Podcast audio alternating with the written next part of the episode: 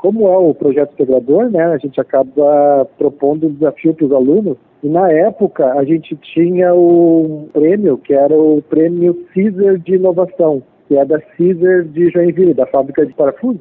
E aí a proposta era a gente desenvolver um produto para participar desse prêmio, do prêmio Caesar de inovação. E aí a gente acabou desenvolvendo em sala de aula alguns produtos e aí um deles, na verdade dois deles, a gente, depois do prêmio, depois desse processo aí, a gente identificou ali que tinha potencial de, de patente. E aí a gente encaminhou para submeter o pedido de patente. O outro está depositado ainda aguardando.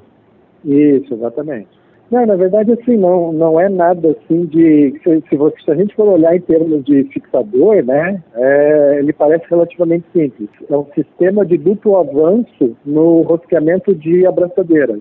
É isso que foi, o, que foi patenteado. Não é uhum. é a abraçadeira, é o sistema de duplo avanço para aplicação em abraçadeira.